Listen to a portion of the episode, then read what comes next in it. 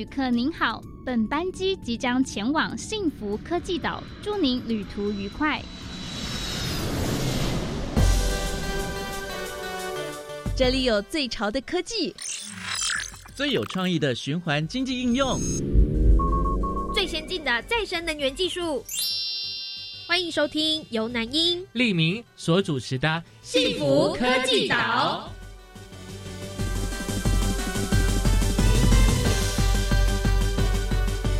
欢迎收听幸福科技岛，大家好，我是利明。大家好，我是南英。每一天早上起来看到太阳，真的是让人家精神非常的好啊！毕竟啊，太阳光是我们很重要的自然的光源，给予大地的万物的力量哦。不止如此啊，其实随着科技的发达，我们人类呢就会制成所谓的太阳能板哦。那利用这个太阳能板呢，就能够做到发电的工作哦。还可以呢，发动这个车子跟船只，非常的特别哦。所以我们就邀请到呢台北市立大学应用物理及化学系的古建国教授，跟我们谈谈太阳能发展及应用的。那在我们的小单元的部分呢，特别邀请到的是大地旅人普门设计工作室的老师江慧仪老师来我们介绍呢。吼，他们这个单位啊，其实近年来也有推动许多关于能源议题的工作。另外呢，也会在单元当中教导大家如何制作太阳能锅。哇，好特别哦！那就赶快进入我们的跳岛旅游去吧，Let's go！嘿，拿起你的地图，快跟我们一起，Let's go！跳岛旅游去，这次要来到的目的地是原来再生岛。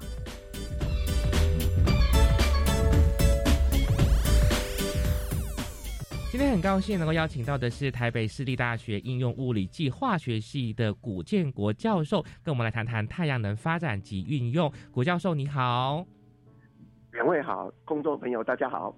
是，那先请教授帮我们介绍一下我们今天所要介绍的主题哦，就是有关于太阳能的发展及应用哦。那相信太阳能呢，应该蛮多人都很熟悉啊，但是呢，还是请教授帮我们就字义上的一些解释哦，哦，再更深入的呃，跟我们解释一下到底呢什么叫做太阳能？OK，其实自从地球形成以来，我们有生物啊，我们就是。接受太阳提供的光跟热，嗯，所以自古以来呢，我们就懂得用阳光来，譬如说晒干一些物件啊，或者保存食物啊，帮人制作一些咸鱼、咸鱼或一些食物等等。那现在我们用这个技术啊，太阳的光跟热呢来做应用，譬如说我们可以做这个太阳能的这个热水器，还有太阳能板的光电发电系统，嗯。啊，还有一些人工的一些光合作用的一些应用。太阳其实对我们日常生活是非常重要的，所以我们看到说太阳真的是对我们是很重要，因为我们早上的时候可以用太阳来做很多的事情。可是为什么要去发展这个太阳能呢？是因为现在电力不足吗？还是说这是一个响应环保的这个部分呢？其实啊，我们只要眼睛一张开来，白天的时候我们就可以看到到太阳，那它提供的能量，不管是光跟热，源源不绝。提供在我们现在日常生活中，那一直以来人类就在思考，我除了可以曝晒用这些太阳光之外，我可以用在我们日常生活中的一些能源。嗯，所以我们会开始思考发展太阳能。那另外还有一个问题就是啊，因为早期我们使用的能源是传统的化石燃料，那它其实也是太阳能的一种应用。植物透过阳光照射，要啊把这个能量吸收下来，然后制造它用的养分。那最后这个植物呢被动物摄食之后呢，这些能能量呢透过不同方式的转换，存在我们的地球中。那经过了千万年的应用之后，我们人类现在从里面把它挖掘出来，挖掘出来要开始应用它的能源，包括我们知道的石油、煤，其实都是太阳能的一种。嗯，对。那呃，我们现在呢，为什么会突然变成很重要、迫切的原因，是因为啊，这些储存在地底下的煤跟石油，嗯，它基本上本来是不在我们日常生活中的循环里面，可是因为我们把它从地底下挖出来之后，无形中碳的部分呢变二氧化碳，它就存在我们自然界中。这个时候呢，我们会造成温度的上升，还有燃烧的过程中排放出来的污染物，也会影响到我们的大气、空气的污染。是，所以温室效应跟酸雨呢，对我们的人类现在生存的环境呢，就会受到影响。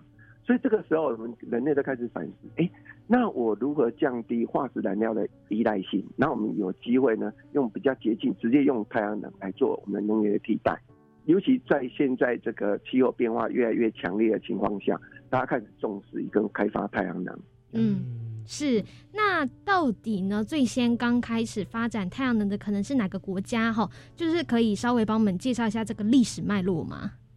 可以。其实啊，太阳能的应用呢，应该是算很早了，因为早期世界各民族它都用太阳能的光跟热，就我刚刚讲介绍啊，食物啊，为了让它保存嘛，把它晒干。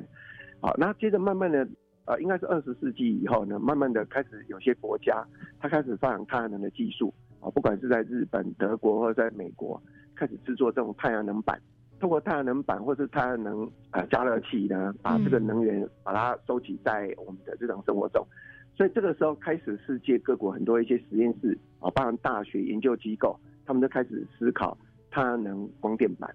那这个时候呢，慢慢的我们就找到，哦，原来我们可以通过细晶。细细就可以做，对。那可能大家觉得细好遥远哦，太专业。其实细就是我们现在日常生活中石头里面啊，如果你看到比较白色透明的啊，嗯，那个里面就是二氧化锡啊。它其实在地球占很多啊，所以我们有时候我们在我们学这种专业里面呢，我们经常都会开玩笑，你们看到河床里面的沙子啊，你们可能对你们来讲可能是沙子，可是对我们学。做太阳能的这些专业人士看到的话，我们是沙子里面的二氧化锡，对，我们看到是黄金，哎，对，看到闪闪发亮的金啊啊，你们看到的可能是沙子啊，不一样，就是因为锡的应用，哎。是，虽然说我们知道太阳能有很多好处哦，可是像老师提到这个太阳能板啊，我的印象中都是很笨重、很大，然后需要一个很大的空间来装置，而且呢，你的角度不对的时候，也会影响到太阳能的蓄能的这个效果，或者是遇到台风，或者是下雨天阴晴不定的时候，其实都会有一个不稳定的状况，所以这种技术层面应该怎么解决呢？对，哎，这个问题很好。其实啊，太阳能板呢，就是刚刚您说的，就是第一个，它要这样的面积；第二个呢，它的日照要要有日照，对，晚上就没了。它所以它只能白天，而且白天也不是，哎，早上太阳起来，哎，就很好，因为它刚刚你有提到那个角度的问题，没错。所以，所以这个时候呢，它有几个克服的方向。第一个就是，譬如说啊，角度的问题，我们把它做成追日系统。透过这个光伸射，它可以追着太阳，太阳在哪里，它就跟着走啊，就像那个向日葵一样啊。哦，所以它会移动就是了，就永远 一百八十度，太阳就在我们头顶上，还是三百六十度旋转。对对对对，接近一百六到一百八十度，然后我们可以调整它的角度嘛，不管你的仰角。那另外一个呢，就是因为晚上它就没有太阳光怎么办？所以我们希望那个太阳能板的效能呢，能够越高越好。嗯，所以转换效率要很高。这个就是我们现在在实验室里面不断在思考，因为我们现在普遍用的太阳能板发电效率只有十几到二十。那如果我们的提高到四五十以上的话，那我们的面积就可以减半呐。嗯，或者是我们就可以补助晚上不足的地方。当然了，太阳能板它还有一个限制，就是你放到这个电之后呢，你要马上用。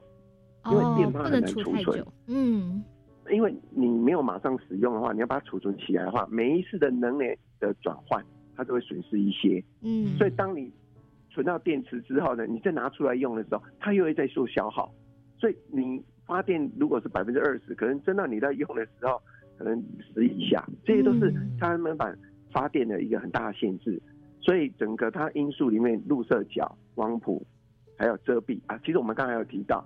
这个太阳能板呢，它可能旁边呢，呃，会有一些灰尘啊，或者是动物的排遗啊等等，都会污染太阳能板。是是。那我们怎么克服呢？我们就要用那个致净的玻璃，因为上面一个光滑的透明板，它可能有纳米的特性。嗯。所以这些污垢呢，虽然附着在上面，可是下一场雨或什么，哎，它就可以自动刷洗干净。哎，这也是我们在太阳能发展过程中呢，我我们有在研发一些。技术来改善太阳能板一些先天的一些限制。那当然啊，腐蚀性的，就比如说很多太阳能板可能在偏乡靠海的地方，它有一些腐蚀性的呃一些因素影响啊。还有你放的那个建筑结构的强度啊，电力设备的改善，其实这些都是要考量的。哦，是是，真的，老师这样子讲，我就有点感觉了。因为我是马来西亚人嘛，那在马来西亚位于赤道，其实我们的太阳是很充足的，所以很多的一些新的建案都主打就是在你的家的屋顶盖这个太阳能板，可以用热水来使用。可是呢，我朋友就会说，哎，有时候有的鸟屎啊，或者是那个吹海风啊，然后太阳能板就好像。这样就是很容易损坏，然后就要打电话来，然后请维修人员去帮忙整理。好像不是我们哎，可以把太阳能板放在那边就可以不用理会它，就可以帮我们发电了。其实它也是需要维护的。对啦，其实太阳能板你你也讲到重点，太阳能板它是细晶片做的啦。坦白讲，你装设的那前三年呢，这个细毕竟它会自然一些，会有一些耗损，那这也会影响到发电量。所以你原来发电量可能有二十。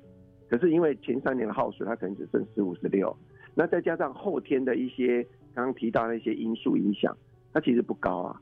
但是我觉得啊，还是要看我们的用途啦。像刚刚你提到那个热棒，热棒可以让水，我们可以洗澡啊，热水澡我们就不需要用能源，呃，用用电或瓦斯去煮热水。我们用太阳能板热棒就可以，尤其像现在夏天，其实有时候在北部那个水塔它很热啊，对，不用洗到太热，它也不用热棒，它本身水，尤其在台湾水塔这么热，它是不锈钢嘛，那水那个温度其实也温度也蛮高的，嗯，所以这个这种应用都是可以减少能啊对能源的依靠依赖。嗯，对，那其实现在目前究竟在。发展太阳能上面呢，吼，对于台湾可哪些地区适合发展太阳能，以及呢哪些产业需要运用到太阳能等相关问题呢？我们就先休息一下，待会呢再继续回来我们的节目现场。那邀请到的是台北市立大学应用物理暨化学系的古建国教授，来为我们继续做一个详细的分享哦。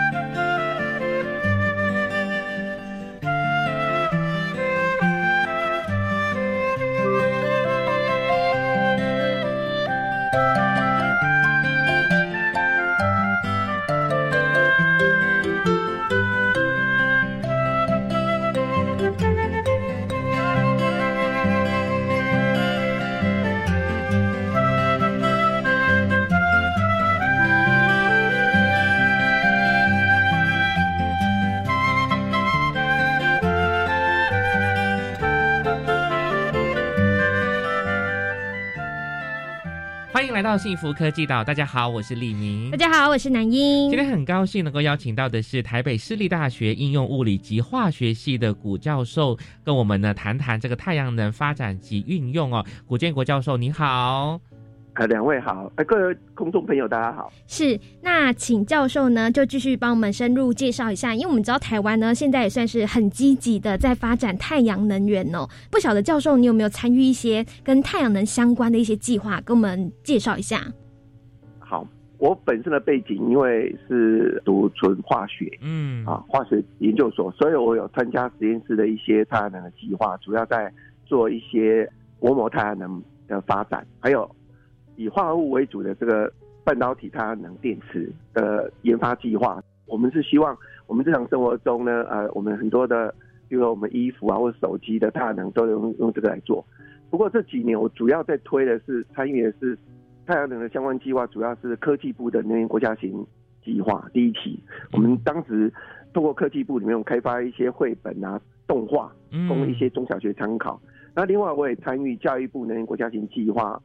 帮各县市成立能源学校，然后另外呢，进行辅导他们如何编辑课程、教材、师培训跟推广。另外呢，我也参加教育部的能源教育计划，协助教材编辑。嗯，啊，比如说我曾经参加这个新北市，他们有接教育部这个能源能源教育计划啊，他们举办的太阳能车跟太阳能国业竞赛，还有台北市的太阳能车的竞赛。那当然，我的另外的计划也有跟企业合作。我们我曾经跟台达跟群创公司的教育基金会合作推动能源学校永续计划。嗯，那这个计划我我可以稍微介绍一下，就是说我们这个是以全校式经营为主，啊，所以啊我们在不管在空间设备、课程、生活，还有老师进修、社区推广，我们都有一系列的一些规划。那另外呢，我们一个很大的亮点是在这个计划里面，我们会成立所谓的领餐教室。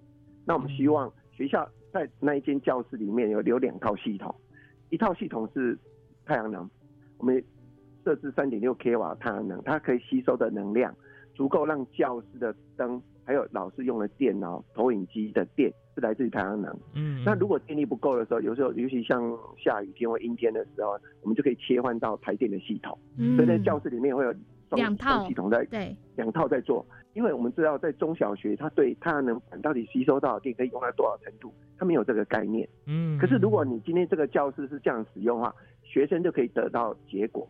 我讲结论啊，就是我们当时在北部在推的时候，像万方国小，我们是选山区，我们发觉，即便是下啊阴天的时候，它太阳能板发的电就足够让他们的教室的照明是够电。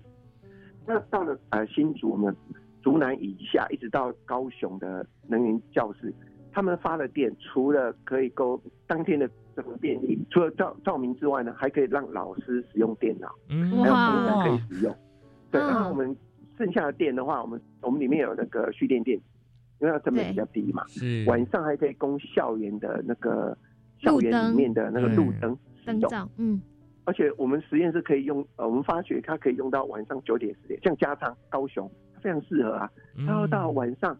九点十点，那个教室一直到学校的这个走道呢，都可以用我们的这个太阳能的电力啊。所以这个时候民众学生就比较清楚哦，三点六 k 瓦的电力到底可以用到什么程度？是那这样子，我们是透过这种教育的辅导呢，可以让更多人能够了解是相关的活动。其实很棒，是深入校园呢。不然我们讲到太阳能，有时候会觉得它好像太遥远哦，好像是诶比较经济负担得起，可能家里的顶楼啊，吼可以装这个太阳能板呐，哦，或者是有些在一些公共场合里面。那如果深入到校园当中，你可以让学子很印象深刻，就知道啊，我们学校的电就是用太阳能的哦，哈，然后也是跟这个能源教育做一个很密切的结合。对，像而且尤其像啊，我们也培养，为了培养学生了解，哎，你的手机到底充的电有多少？我们曾经用那个面积大概是三十乘三十公分的太阳能板，它用那个它吸收太阳能三四个小时之后，我们可以让我们的手机跟平板电脑能够充满电。哦，三四个小时做完以后就知道，哦，原来我手机充满电，我只要靠一个小小的板子，它比课本打开的面积差不多，就可以让我的。那一天用的电脑的电力啊，就足够用。这个很重要哎。觉得哦，原来我们太阳能板的电力比我们想象的还要大。对对对。放一个板子，学生就很难想象啊，这到底发多少电？是是是。因为现在每个人都很依赖电脑、平板跟手机啊，最怕就是没电。发现行动电源没电也很焦虑，没有那个电源线也很焦虑。就发现没关系，我们用太阳板来充电，就发现哇，原来有另外一个替代方案哦。那老师在推动这个。能源教育在学校这个部分呢，那可以再多谈谈吗？比如说能源学校，那这个部分他们是怎么做，然后是怎样推行的呢？好，其实我们在推学校能源学校的时候，我们有几个方向啊，啊，我们有五大面向。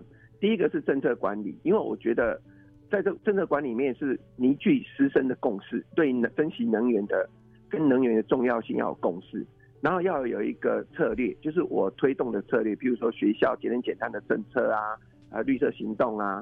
那第三个要管理，就是说如果我有这些设备，不然太阳能板或电池，我我有没有去 maintain 它？对。那第二部分是有关于建筑跟政策，就是学校在建新大楼的时候，有没有考虑到再生能源，还有低耗电的节能的设备？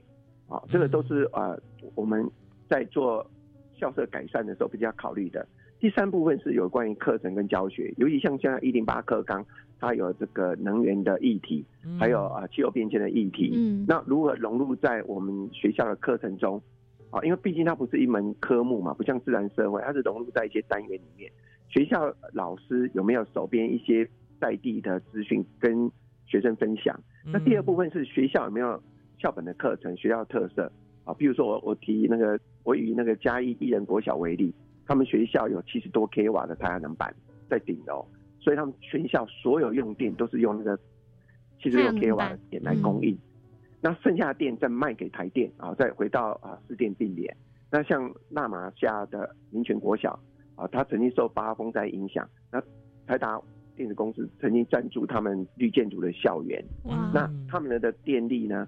哎，也是可以足够让他们学校用，而且这个学校其实蛮特别，因为它在山区，它如果受到这个台风或者是气候变迁影响，交通中断、电力中断的时候，他们学校刚好就可以提供这样的电力的系统，只要有太阳为维生的使用，或者是一般的电力使用。嗯，对，所以像这个都是一个我们在开发辅导的案例中呢，就是蛮值得推广。我们也是希望，其实山区很多不管是社区或部落，我们也希望要有太阳能板，是，即便。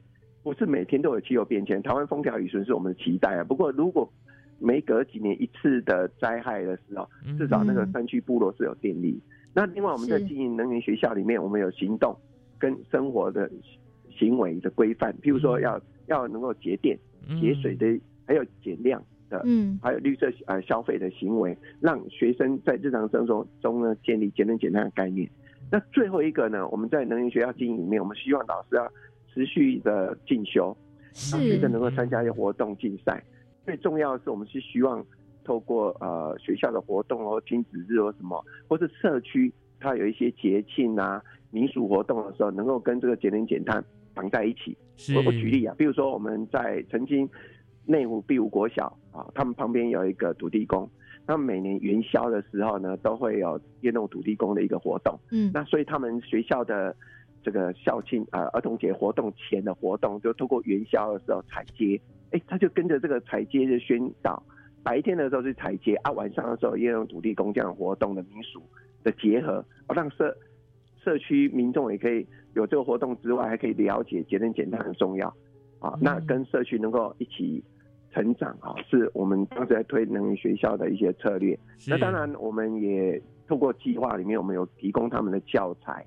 啊，还有呃一些教具，那还有一些啊行动守则啊，让老师们有了解。因为因为毕竟能源它并不是一个独立的课程，你要让期待老师要花很多时间去准备，其实比较难。对，所以我们都希望透过跨域啊老师的工作坊，分享我们开发出来的课程教材，能够去帮我们做推广。所以我们在推广里面，我们会提供教材、教具，还有一些是呃学习班跟教学 PPT。其实老师啊，拿到这个东西啊，你会以为期待老师按部就班教吗？其实不会，老师会根据他的背景还有在地的元素，他会做变化。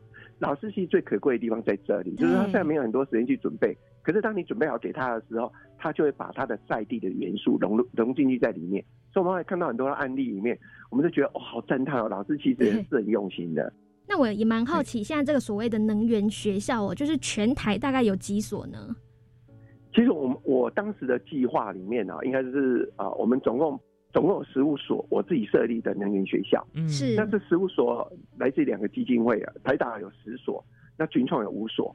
这些学校后来都据我了解，他们都得了经济部能源局的能源学校奖典范。嗯。那他们也他们有拉他们伙伴学校，所以有些。伙伴会有得奖，我也很好奇啊，哎，那个学校怎么会得奖？他说：“老师，我们以前接受你这个计划里面一些执行的模式的经验，跟他们分享之后，哎，他们就比较清楚。因为我们我曾经指导一个学生呢，就有定定这个能源学校一些指标。是，那这个指标是参考国内外能源学校、绿色学校、生态学校、环境学校，嗯，他们所实施的策略。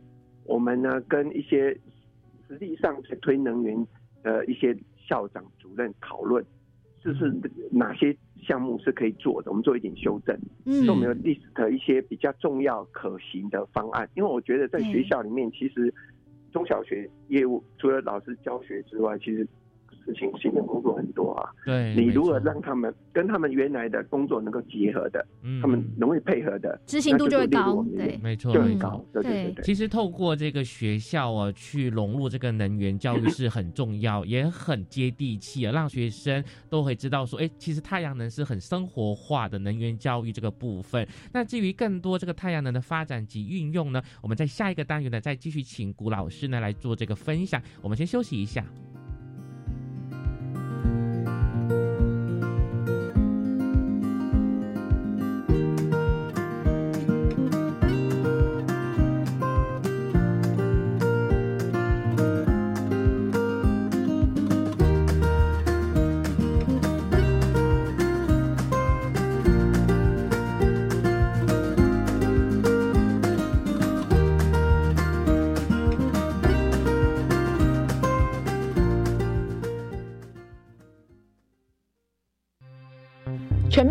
非洲猪瘟，八月三十日起禁止厨余进入养猪场，九月一日起暂停厨余养猪，违法使用厨余养猪，依四高管理法及动权条例，最高可处三百万罚款，而政府也寄出最高奖金一百二十万，鼓励民众检举违法者，保护台湾猪。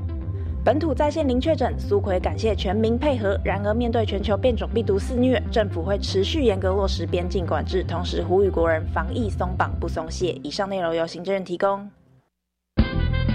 梦想家从八月起，每周一下午六点零五分开播喽。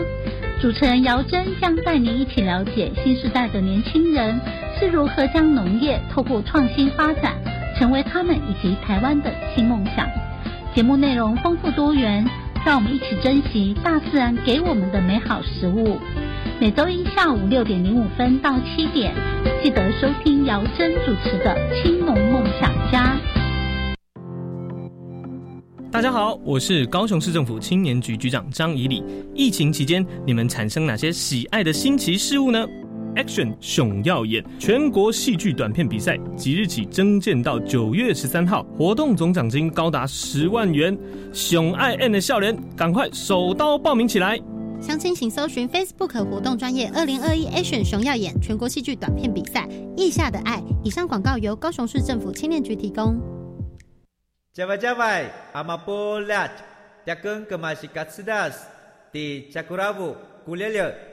大家好，我是来自台东的胡代明，这里是教育电台。那罗哇那咿呀那呀哦哎呀，那是你呀鲁玛的呀恩，哦朋友们就爱教育电台。Open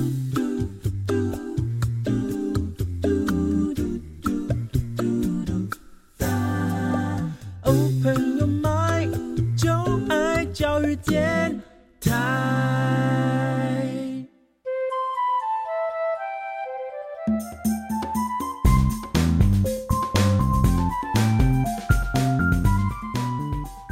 幸福科技岛。大家好，我是李明，我是南英。好，在我们今天的幸福科技岛节目当中呢，要为大家介绍的主题就是太阳能的发展及运用哦。非常开心邀请到的来宾呢，就是台北市立大学应用物理暨化学系的古建国教授。教授您好。两位好，各位空中朋友，大家好。教授，我们知道说你很努力的在推动这个能源学校能源教育哦，所以基本上呢都是全国走透透的。那在全国这样子巡回走透透的当中呢，你有没有发现说台湾有哪一些地区其实特别适合发展太阳能的呢？其实哦，大家一般的概念就是觉得说，哎，南部最适合，中南部最适合，对啊，尤尤其像这次疫情，大概没有水患嘛，大家都知道南部。南部几乎不下雨，天天都大太阳，所以其实非常适合。觉得所以每次谈到北部就觉得啊，那北部适合吗？其实啊，我觉得北部也很适合，只是它的发展的重点方向跟应用不一样。因为我曾经到德国看了德国，他们家里都有很多的太阳能板，那我就很好奇，我就跟他们在聊。因为德国的纬度，我那个当时是在汉堡附近啊，那个纬度大概是在北海道这个位置哇，纬度。那其实好像算蛮高嘛，我就跟他聊，哎，你们这很多客户都用太阳能，只有夏天，冬天都没有用，哎，对啊。他说，因为提倡这种再生能源、干净能源是一个很重要的意思。他们政府有补助嘛，就是你太阳能们发了电卖给政府，他其实是也有一些金额。可是聊着聊着，你知道吗？他竟然突然冒过去跟我讲，你知道这太阳能板来自于哪里吗？我说哪里？台湾，台湾的厂商啊，他 made in 台湾哎。那在十几二十年前，我很讶异啊，其实是台湾的企业很早就有在销售这太阳能板。那我曾经在新北永续环境教育中心里面，在当时我在推地建筑的时候，谈到这太阳能板的时候，我就曾经遇到一个德国人，他来台湾带他小孩来参观永续环境中心，看到我在做太阳能推广，他也跟我讲啊，说哎，你在推这太阳能板，可是我在北部很少看到，哎，我们德国都是用我们台湾做的，所以我是觉得其实北部也可以，只是说你的太阳能板设置的。因为都市人口还有绿地不够，你的太阳能板可能只能用，就像我刚刚讲的，你可能只够你手机、家庭电器、电脑，还有一些照明可以用。小型的电器啊，对，像冰箱、冷气这样耗电，当然不是不行啊。所以它用用途跟方向可能不太一样。那在中南部的话，因为它的人口密集度没那么大，所以比较大面积的太阳能板，还有太阳能的电厂。好，我觉得这个设置其实效能还蛮高的，所以我觉得应用方向是比较不一样。是，就像即便在山区，山区有时候下午可能像夏天都有在发好多。对。那天候不比较适合，可是它也真的在遇到强降雨的时候，交通中断或者电力中断的时候，它其实也是可以一个简单的维维生系统。所以我觉得太阳能的建立是应该是全台湾各种地区都都需要，而且我觉得它比较大的重点是在。珍惜能源的这一端，嗯，还有如何善用我们的能源，减少空气污染的这种再生能源概念的教育投资成本，我觉得它是无形的，它其实这个效应就非常大了。其实我的看法是，全其实全台湾都蛮适合发展它。对啊，对，只是应用的层面的不同嘛。是是，如果说哎，我的家的社区都是那个低碳，哇，天啊，多高级啊！对啊，就是像我们这种社区晚上。花园或者是步道都有，它是太阳能板其实都可以用啊。所以我就讲个案例，我当时在日本东北仙台啊，就是靠近各位对生意比较熟那个地区，晚上的时候从学校回到我住的地方，它的山路都是有太阳能的警示灯，就是它比如转弯左转右转或什么，它都是太阳能板，嗯，发了电到晚上的时候再用。那我有一天就做实验比较晚，大概是十二点一点左右回家，哎，那些是不亮的。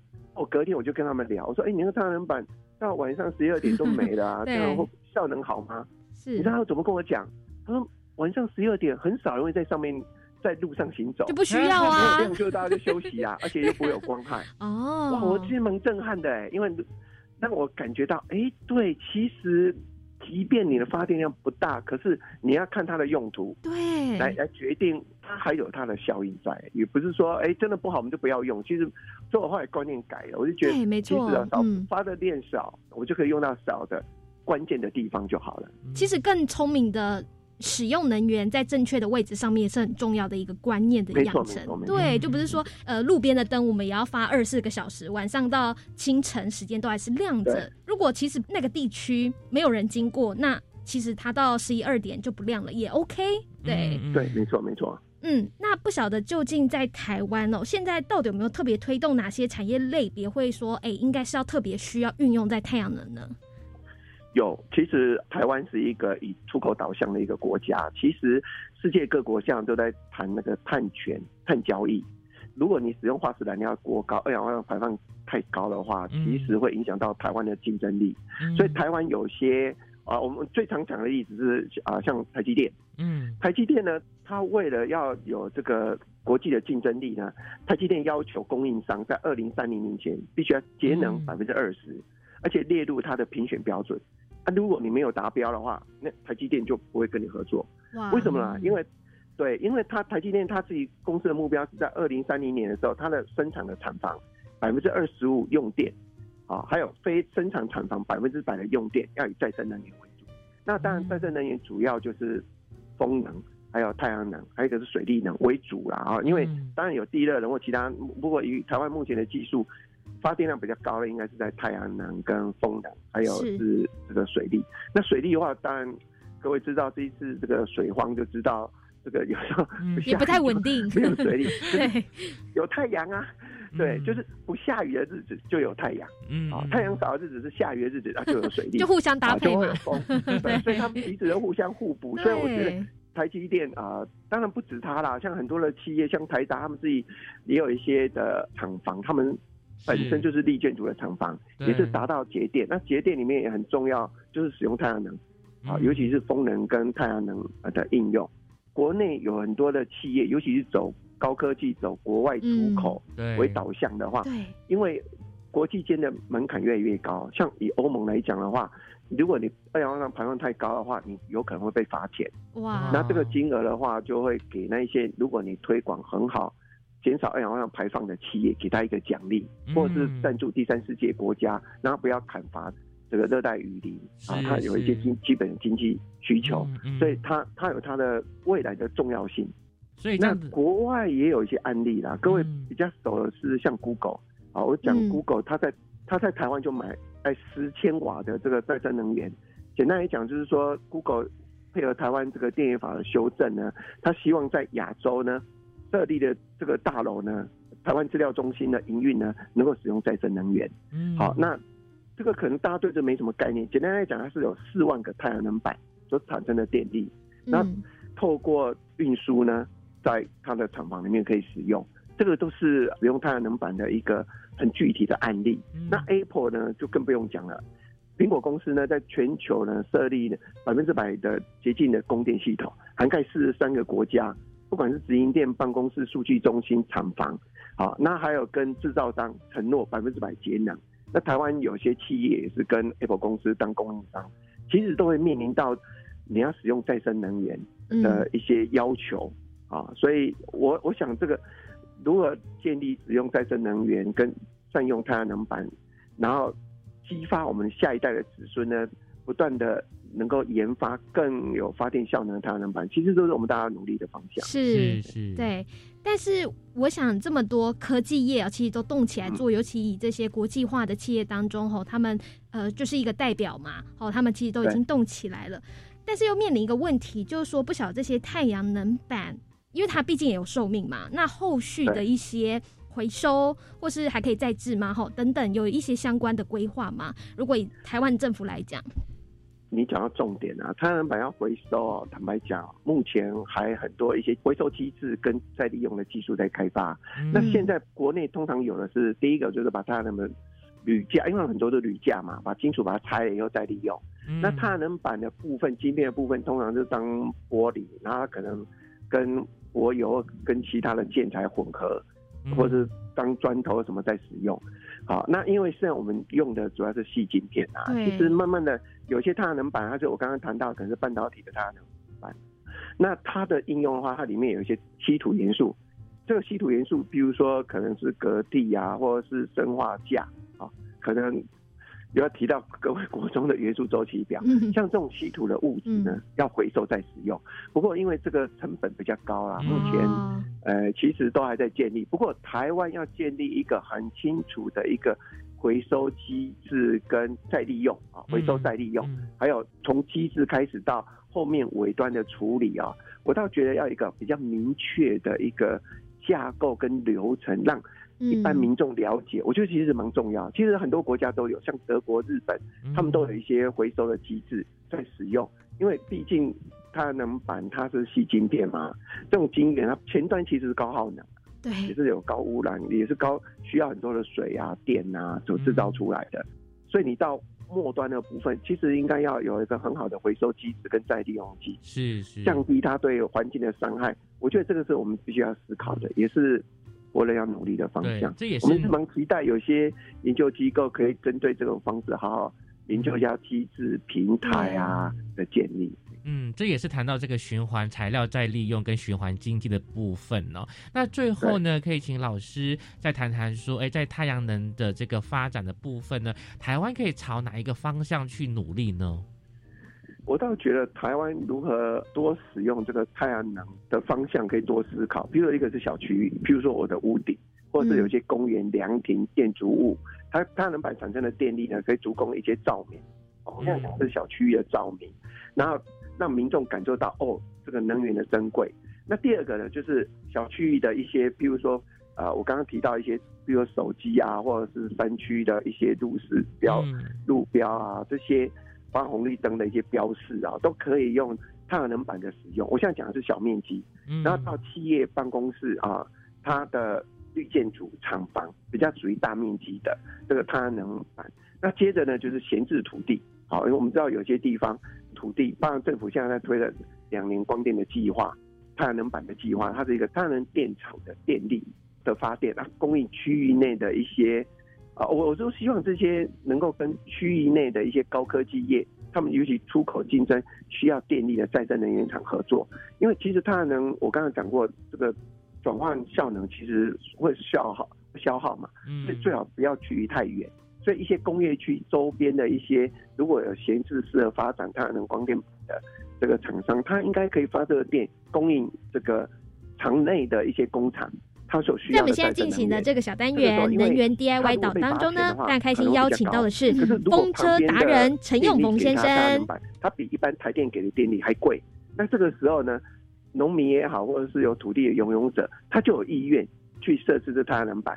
比如说啊，我我我举例，像德国，它一度电十二块，那太阳能板发展七块，七块谁要用啊？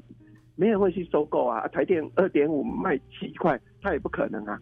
可是它这个七块，如果是卖给旁边的高科技业的厂房，它用的这个电力，降低它出口的时候被罚钱的这个碳权，那这个时候厂商也可以用相对用比较低的价格去买。那生产端的太阳能板，它还可以用比较高的价格卖给这个企业。这个双利，我觉得要用这个思维，就是说，一个科技业旁边呢，要有一些卫星太阳能电力厂，去供应这个比较两边都能够受惠的电力跟利润，让整个台湾的土地的应用，能够兼顾土地拥有者跟科技业出口需要的。其实像台积电，他们现在在南科，他们很多厂都是用太阳能啊。可是那这么多，不管是风能或太阳能，这个再生能源。它其实是需要 要有互相搭配的，嗯，所以我觉得这是未来可以思考的方向。那我还是蛮鼓励啊，大家尽量善用太阳能。是，真的是非常感谢今天教授的分享哦，让我们在今天的这一集幸福科技岛当中哈，我们的主题就是太阳能发展及运用哈相关领域的一些知识呢哈都。蛮有收获的，那就再次感谢台北市立大学应用物理暨化学系的古建国教授的分享，谢谢教授，谢谢教授，哎，谢谢两位，谢谢公众朋友，谢谢。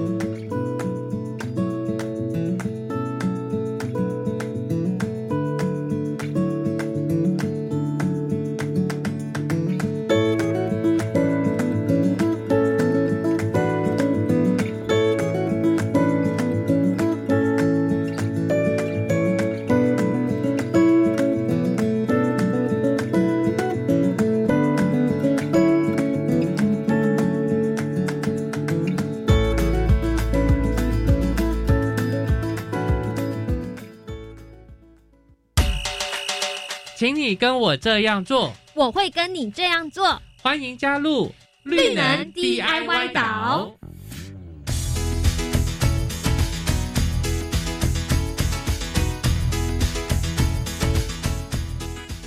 欢迎回来幸福科技岛，大家好，我是李明，我是南英，我们要跳岛喽，跳去哪里呢？好，那我们这次来到的呢是绿能 DIY 岛哦。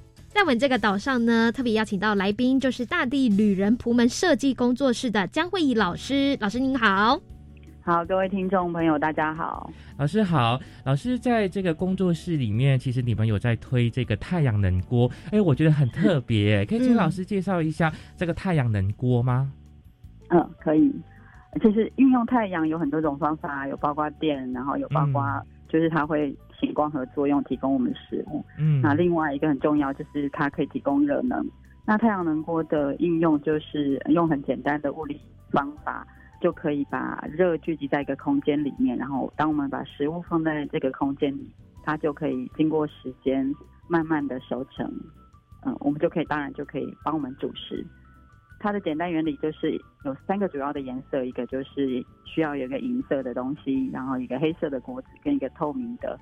空间，那如果我们把这个东西对着阳光，那个银色就会反光，然后帮我们反射到黑色的锅子上。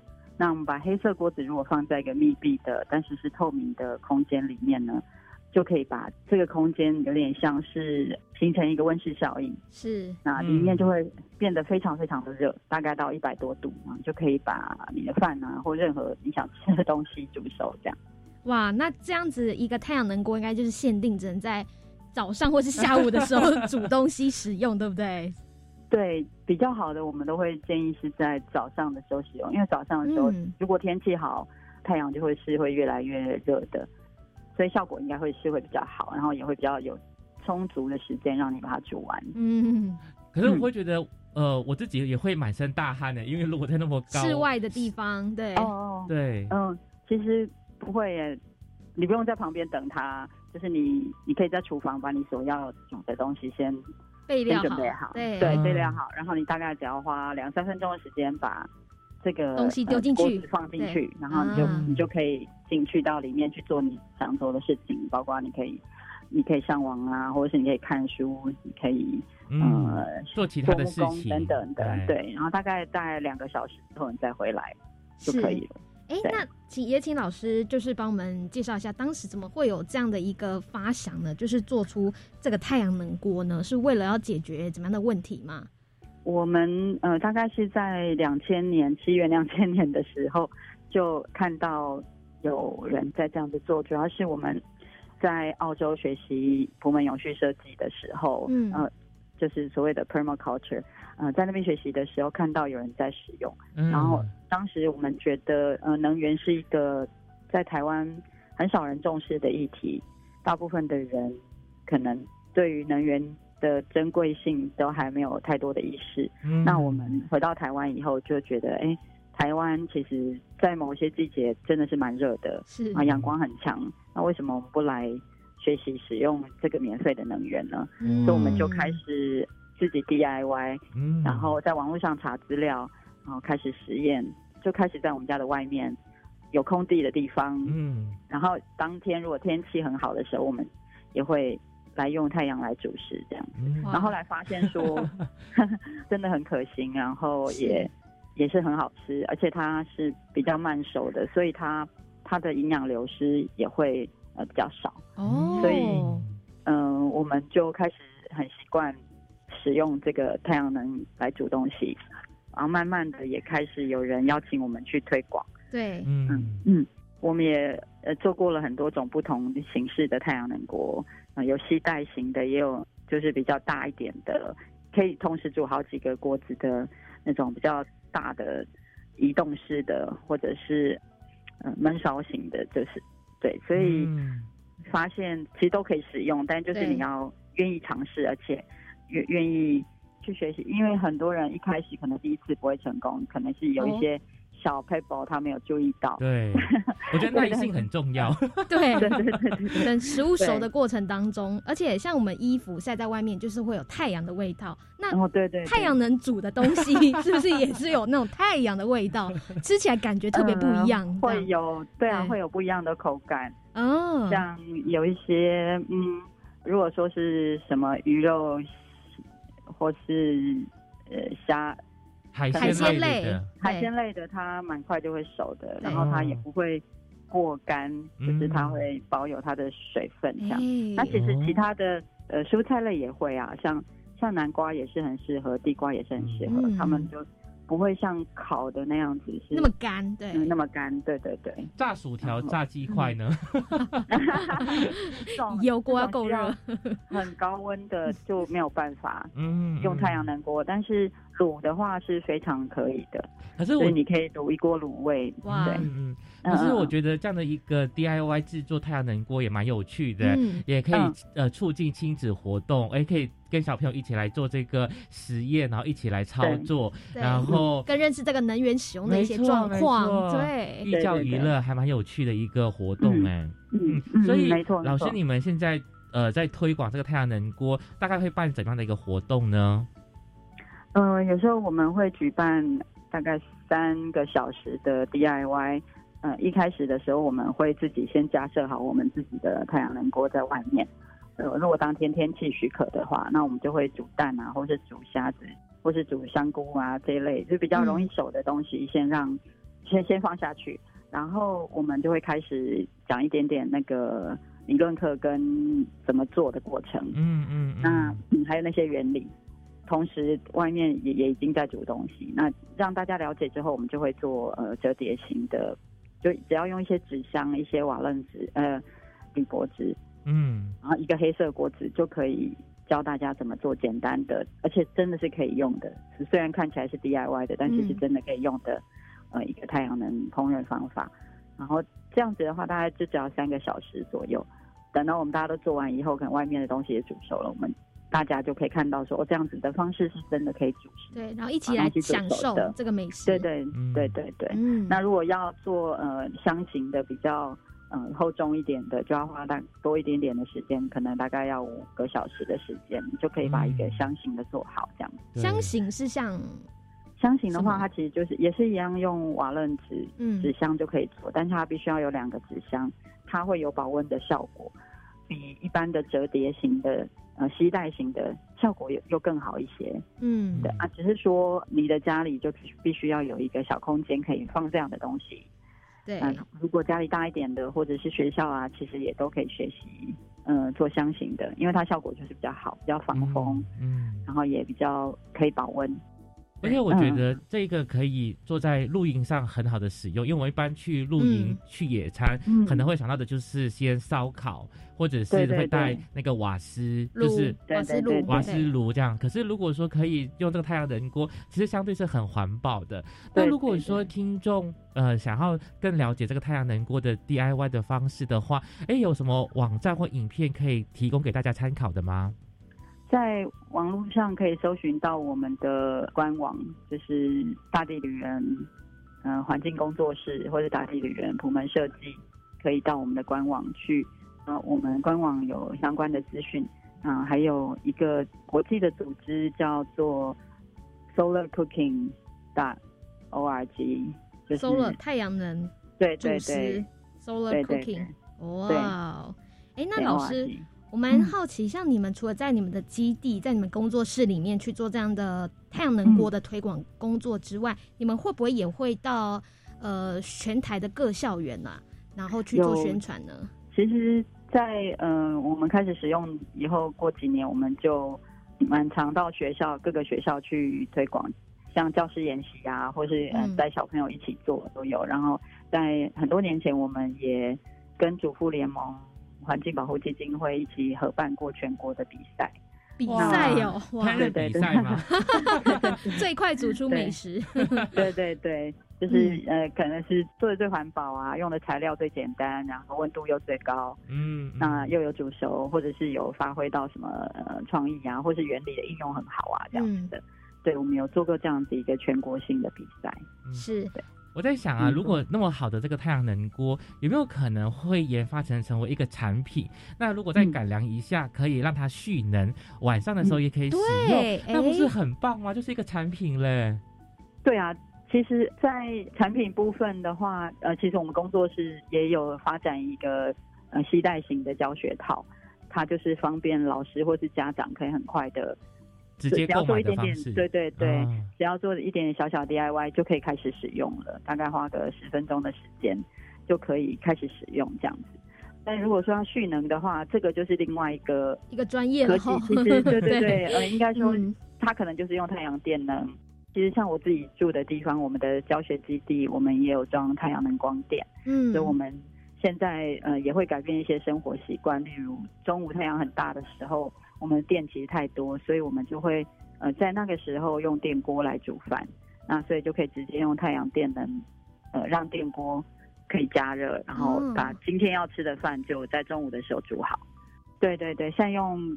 有阳光的时候，然后我们的资源其实呢，太阳能不只能够发电，那对于主食中心呢，相信也是一个哎不同的尝试点。有机会的话呢，也可以到江慧仪老师哦所在所谓在这个大地旅人蒲门设计的工作室当中呢，也都非常欢迎民众来做参观吧。